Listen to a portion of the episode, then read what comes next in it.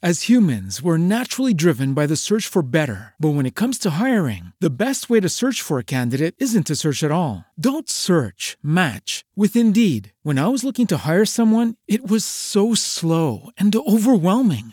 I wish I had used Indeed. If you need to hire, you need Indeed. Indeed is your matching and hiring platform with over 350 million global monthly visitors, according to Indeed data, and a matching engine that helps you find quality candidates fast. Ditch the busy work. Use Indeed for scheduling, screening, and messaging so you can connect with candidates faster. And Indeed doesn't just help you hire faster. 93% of employers agree Indeed delivers the highest quality matches compared to other job sites, according to a recent Indeed survey. And listeners of this show will get a $75 sponsored job credit to get your jobs more visibility at Indeed.com slash podcast. That's Indeed.com slash podcast. Terms and conditions apply.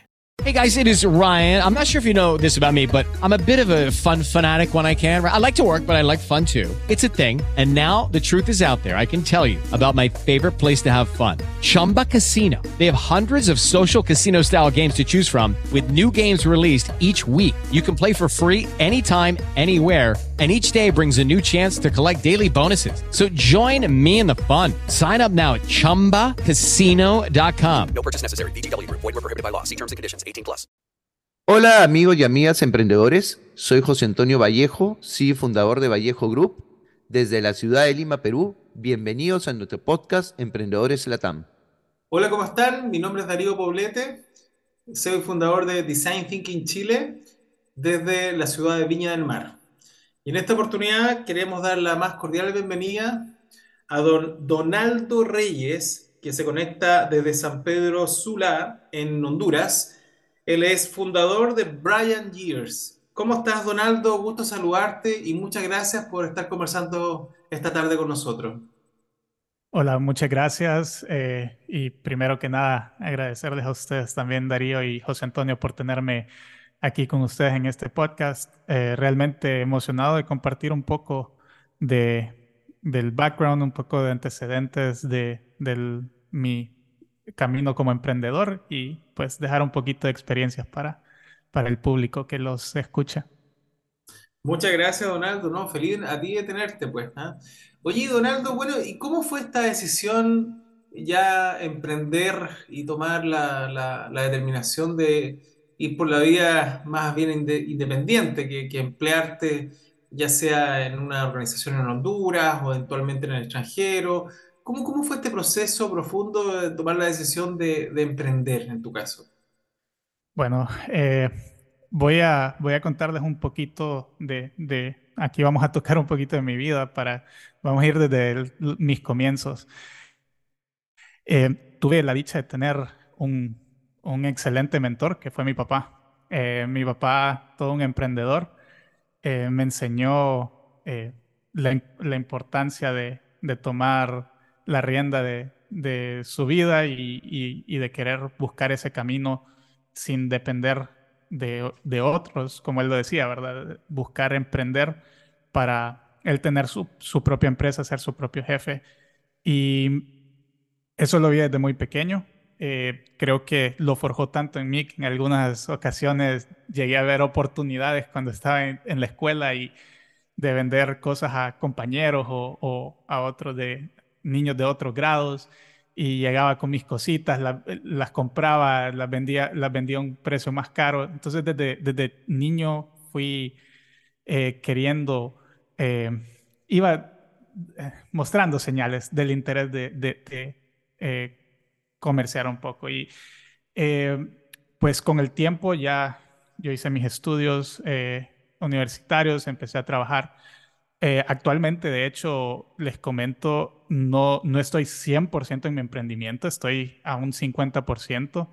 Eh, he ido poco a poco en ese camino de ir dejando lo que es un trabajo eh, permanente eh, a hacer algo más como, ahorita estoy, digamos, como consultor eh, en una empresa de tecnología, entonces dedico 50% de mi tiempo en esa empresa, 50% en, en el emprendimiento para, para tratar de, de sacarlo adelante, ¿verdad? Y, y realmente que el camino, yo creo que como todos los emprendedores lo podemos compartir, el camino del emprendedor no es fácil. Em, en muchas ocasiones, incluso el arrancar es muy difícil, tomar una decisión como, como me preguntabas, de dejar un trabajo fijo, de un trabajo estable, un trabajo tal vez en el que nos va muy bien, con oportunidades de crecimiento y tomar una decisión. Em, pero creo que siempre, siempre y cuando está, esté esa espinita ahí, ¿verdad? Eh, y que fue lo que, lo que pasó en mí, eh, en mi caso, que mi papá sembró esa, esa, semillita en mí de querer tener lo propio, em, es, es solo dar ese salto, que a veces es, es lo más difícil, es tomar esa decisión y tener determinación y decir, vamos a salir adelante con esto. Súper interesante lo que nos cuenta, lo que nos cuesta, lo, lo, que nos está contando Donaldo, porque ahí ya hay un tema que me hace recordar también mi caso, ¿no? En mi caso también mi padre fue mi guía, fue, fue la persona la que sembró esa semilla en mí y ese entusiasmo a emprender. Y claro, eso es lo que me llevó de alguna manera a conocer diferentes tipos de cosas, ¿no? Y, y apostar por cumplir mis sueños y no cumplir los sueños de otro que es algo que en algún momento, cuando tomé la decisión de emprender, que la verdad nunca tuve la oportunidad de trabajar en, un mundo en el mundo corporativo, sino aprendí a emprender de chico, o sea, de que salí de colegio estando en universidad, gracias al apoyo que tuve mi padre eh, en este tema, pero cómo lograr hacer entender o hacer quizás tal vez eh, darle esa visión a una persona que hoy está en el mundo corporativo y no se anima, no se entusiasma a poder emprender, ¿cómo le explicarías tú a esa persona lo que es en verdad emprender y qué es, qué es apostar por cumplir tus sueños, apostar por dar tu vida, por tu emprendimiento, o sea, dar, el tiempo de tu vida, porque acuérdate que conforme pasan los años, tú comienzas a estar en el mundo corporativo y hay momentos que es cada vez más difícil moverte porque comienzas a decir, bueno, ya tengo 50, tengo 60, y simplemente, bueno, ya me quedo aquí, ya no quiero seguir avanzando, ¿no? Que ya con esto me quedo, y muchas veces, pues, la gente llega a los 50 años y ya lo único que le queda es pensar en jubilarse, y tú, es, es claro que la jubilación en Latinoamérica no es igual a la de Europa y a la de Estados Unidos, donde de alguna manera te permite vivir cómodamente, ¿no? Aquí con la justa te puede dar para lo mínimo indispensable.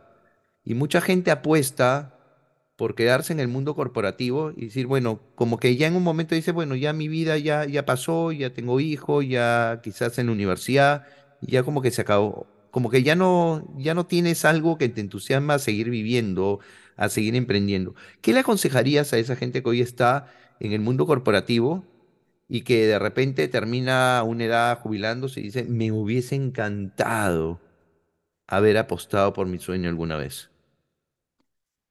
Yo creo que, eh, creo que, bueno, para empezar, qué excelente pregunta. Creo que es, es un tema de, de también poner, ponerlo en perspectiva, ¿no? Eh, analizar, bueno, si estoy en esta etapa de mi vida y me empiezo a preguntar por qué no hice esto, por qué no hice lo otro, creo que es, es, es, es, una, es algo que por lo menos en lo personal a mí no me gustaría estar en ese punto de por qué no intenté esto cuando pude hacerlo, ¿verdad? Ese es el, la frase que dicen en, en, inglés, el what if, ¿qué tal si hubiese hecho esto? ¿Qué tal si hubiese hecho lo otro? Yo creo que hay que vivir también eh, pensando en que no, no tenemos eh, eh, tiempo para, para, para regresar, o sea, ahorita no podemos regresar al pasado y decir, bueno, voy a intentarlo esta segunda vez, ¿verdad? Entonces, eh, creo que es, mi, mi, mi consejo sería, eh, pierdan el miedo. El, el, miedo nos detiene a hacer tantas cosas que nosotros ni nos imaginamos en algunos casos los resultados que puede tener si rompemos ese pequeño bloqueo mental que, que nos puede generar el miedo y, y en algunas ocasiones no necesariamente tenemos que soltar todo lo que ya tenemos. Es mi caso, como les decía, yo todavía eh, tengo 50% de mi, eh, de mi ingreso, depende de, de, lo que yo hago trabajando para, para otra empresa. eh, creo que se puede empezar con algo pequeño, ¿verdad? Incluso en el mundo del software podemos ver tantas startups que empiezan con, a hacer, pruebas, tests, validaciones de pruebas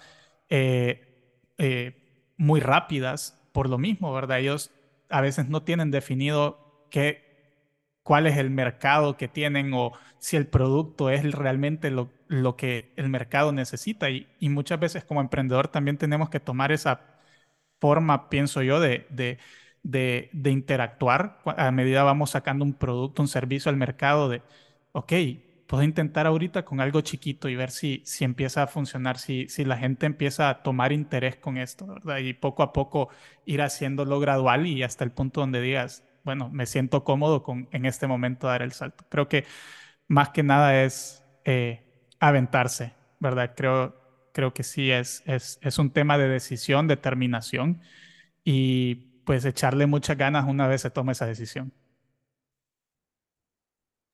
Donaldo, y antes de pasar a, tu emprendimiento y, que nos hables de, de Brian Gears, cuéntanos cómo, pues, no, hemos tenido oportunidad de hablar muchas veces con, emprendedores de Honduras, digamos. Entonces, ¿cómo está el ecosistema emprendedor actualmente en, Honduras? ¿Qué, ¿De qué se ha caracterizado en los últimos años? ¿Ha tenido un impulso adicional como en otros países? ¿Cómo, cómo lo ves tú actualmente? Sí, te diré que es un, tema un poco complejo el, ecosistema emprendedor del país debido a que em, hay hasta reciente, podría decir, eh, los últimos cinco años han empezado con iniciativas en el ámbito legal eh, para apoyar las MIPIMES que por lo general los emprendedores van a entrar en ese, en ese rango. Em, eh, pero sí, incluso empezar una empresa, abrir una empresa de forma legal en el país, lleva mucho proceso, es engorroso y es, es, lo hace complejo para, para alguien que está empezando, ¿no? Y yo creo que en ese aspecto, en muchas ocasiones eso, eso asusta o eso limita un poco el, empuje que quiera tener alguien en, arrancar aquí, ¿verdad? Pero yo creo que eh, si hay algo que rescatar de lo que sucedió en el 2020 con la pandemia, fue que todos nos volcamos a hacer lo que eh, tuviésemos que hacer para sacar adelante a nuestras familias. Y aquí empezaron a surgir muchos emprendimientos nuevos. Em, de hecho, para comentar, eh, uno que, que, empezó a surgir mucho con la pandemia fue todos todo los, los de delivery, ¿verdad? Empezaron a surgir un montón de emprendimientos de delivery o de, o de comidas y empezamos a notar que realmente eh, es un tema de, de, como lo decía antes, de determinación y de tomar esa decisión y, y echarle ganas. Pero sí, definitivamente que, digamos, eh, no hemos tenido tantas facilidades como podemos ver en, otros países de hermanos, ¿verdad? al momento de crear una empresa y, constituirnos para operar legalmente, ¿verdad? En el, país. Em, pero quitando eso, sí hay, hay mucho como les decía, con la pandemia pudimos notar que había mucho, eh, mucha capacidad dentro de mis hermanos hondureños y que empezaron a sacar eh, más emprendimientos, ¿verdad? Y, ahí vemos, ahí siguen adelante muchos de ellos. Súper interesante, Donaldo. Y, vamos ahí, antes de entrar ya de lleno al, tema de, al tema del emprendimiento. Eh, te iba a preguntar, ¿es el primer emprendimiento que, haces eh, o has tenido otros emprendimientos? ¿Qué es lo que, por qué decidiste por este camino eh, de llevar a Brian Gears, eh, ¿cómo se llama?, adelante? ¿Por qué, ¿Por qué de ese modelo de negocio? ¿O había algo más que quizás te moviera esas fibras o algo más que al final vas a hacer? De repente hay algún, algo que te entusiasma, que lo mezcle con un poco de tecnología, porque hoy día todo, de, todo todo lo mezcla con la parte tecnológica, es una pieza fundamental. Y, y- y cuéntanos un poco de eso, ¿no? Y, en- y entremos de lleno también de paso para que nos comentes un poco de Brian Gears, cómo es que lo comenzaste, qué nació en ti, cómo lo llevaste a cabo. Claro, con gusto. Eh, pues sí, eh, Brain Gears eh, sí es mi primer emprendimiento, pero Brain Gears de hecho es la marca eh, que, con la que nosotros prestamos nuestros servicios. Eh, inicialmente empezamos con em- eh, constituyendo la empresa que se llama Technological Innovation and Education, o sea, innovación tecnológica y educación. Y el tema de la empresa, y eh, respondiendo un poco a tu pregunta, realmente no, no la queríamos limitar únicamente la- al área de, educación, sino también ofrecer servicios en el área de la tecnología, que es algo que me apasiona muchísimo. Eh, pero sí decidimos empezar por, por el tema de, de educación, eh, que también es algo que me apasiona mucho eh, sobre todo por- viendo una, una necesidad. Eh, yo, yo soy eh, graduado de ingeniería en mecatrónica. Cuando yo llegué a la universidad, eh, yo venía de un colegio que no era técnico, sino eh, nosotros le decimos aquí ciencias y letras, lo que estudiamos, eh, más especializado en ciencias, en literatura, etcétera, matemáticas siempre, pero no un colegio técnico. Entonces, cuando yo llego a la universidad, eh, sentí un, un, golpe, digamos, un poco fuerte al querer estudiar una carrera técnica. Entonces, vi la necesidad que hay, ¿verdad? Sí hay eh, colegios técnicos, pero no hay una currícula que cubra de forma rica eh, todos los, los temas que son del, de- de- del área de ciencias, tecnología, ingeniería y matemáticas que requieren las tecnologías eh, de hoy en día. Entonces, eh, nosotros decidimos empezar en ese, en ese mundo, viendo esa necesidad, pero también pensando en, ok, ¿qué podemos ofrecer al país eh, llevando esa misión social, ¿no? De, de- educar a- a nuestros hermanos hondureños, ver cómo los podemos ayudar a formar desde pequeños para que sean exitosos en, en el futuro, ¿verdad? Entonces, eso fue una gran motivación y así fundamos eh, Brain Gears, que, que es la, la marca, como les comentaba, eh, por la cual ofrecemos servicios de programación, eh, diseño 3D, em, en robótica, electrónica, enseñanza de, de todas estas a los niños desde los 3 años hasta los 17. Eh, de hecho, comentándoles un poquito, eh, esto se está cocinando ahorita, todavía no lo hemos lanzado, pero está en proceso. Incluso tenemos un, un curso que estamos diseñando ahorita para niños emprendedores. Entonces, eh, sí, realmente lo, lo que nosotros nos ha motivado con ese proyecto es darles herramientas para que ellos puedan ser exitosos en, en- en el futuro con empresas que, le- que les puedan brindar esas oportunidades también y que sabemos que existen las necesi- necesidad de, de, de formarse en esas áreas. Hoy en día hay un déficit de programadores e- a nivel mundial, de hecho. Y pues nosotros queremos brindarles esas herramientas a, a nuestros hermanos hondureños y, por qué no, también a, a los demás países de Latinoamérica también. Dentro de, de- de- de todo este proyecto hermoso que tienes en Brain Years, eh, Brain Years da la posibilidad de abrir puertas a nuevas generaciones de alguna manera, ¿no? Pero a la vez tú has tenido que, que- que abrir puertas para que Brain Years se abra a su vez. Entonces, ¿cuáles han sido lo- lo- los mayores desafíos que te ha tocado eh, actualmente para, para ir creciendo, para darte a conocer y, para ir captando nuevos, nuevos no, no sé si clientes es la palabra correcta, pero eh, nuevos interesados en, en aceptar el servicio y por otro lado ver la posibilidad de cómo puede ir escalando eh, en el futuro? Bueno, esa es una excelente pregunta. Creo que es eh, lo que nos toca vivir día a día, eh, eh, son esos retos. Eh, antes de entrar a responderte esa pregunta, sí les quiero comentar un poquito y darles un poco de antecedente. También eh, yo, yo he estado trabajando y de hecho todavía, como les comentaba, medio tiempo, eh, he estado trabajando en mis últimos siete años con empresas de tecnología, em, desde empresas de Italia, startups de Estados Unidos, eh, de Silicon Valley, incluso llegué en algún momento a trabajar con una empresa con, que tenía más de 20 millones de usuarios en, en su aplicación. Entonces, al tener todo este, este background eh, de ir, eh, de, experimentar en estas diferentes industrias y empresas en el mundo tecnológico, eh, empezamos a ver toda esa necesidad de, de preparar a, las, a, la siguiente generación para, para el futuro. Y algo que surgía era, pues, como les decía antes, el déficit que hay en, en cantidad de programadores, en personas con cierto nivel técnico.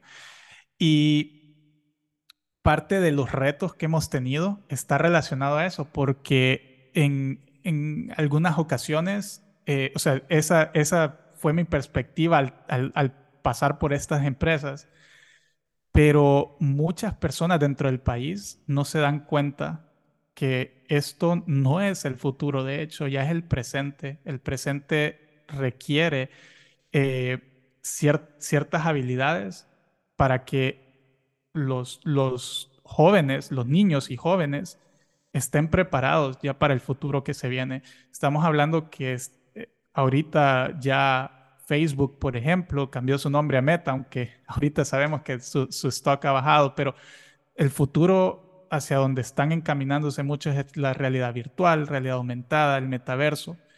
Y menciono esto porque eh, gran parte de nuestros retos ha sido concientizar al padre de familia, ¿verdad? Que, que esto es una necesidad, así como en algún momento, eh, hace muchos años, hablaban, aprendan inglés, que es el idioma del futuro, ¿verdad? Por todo lo que se venía con el comercio eh, mundial. hoy en día es lo mismo con, con, el área tecnológica, hay que empezar a aprender a programar, hay que, hay que saber un poco más de la, de la parte técnica, de, de, todo cómo se está moviendo el mundo en ese aspecto. Y esa concientización ha sido, digamos, uno de los retos principales que hemos, que hemos tenido y, seguimos teniendo, pero cada vez creo que es más evidente. La pandemia vino a ayudar un poco, un poco a eso de, alguna forma, a, a que se evidenciara que la digitalización, o sea, nuestro volcamiento hacia la digitalización es inevitable, ¿verdad? En algún punto eh, la mayoría de las empresas están tornando hacia lo, hacia lo digital y, ahí es donde surgen esa necesidad de cubrir esas eh, habilidades, ¿verdad? Que, que es con la que nosotros desarrollamos a los niños y jóvenes.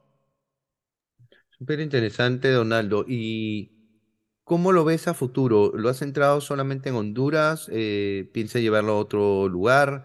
¿Por dónde lo piensas escalar? ¿O cómo, cuál es tu visión, cuál es tu visión a futuro de, de, de Brand Years?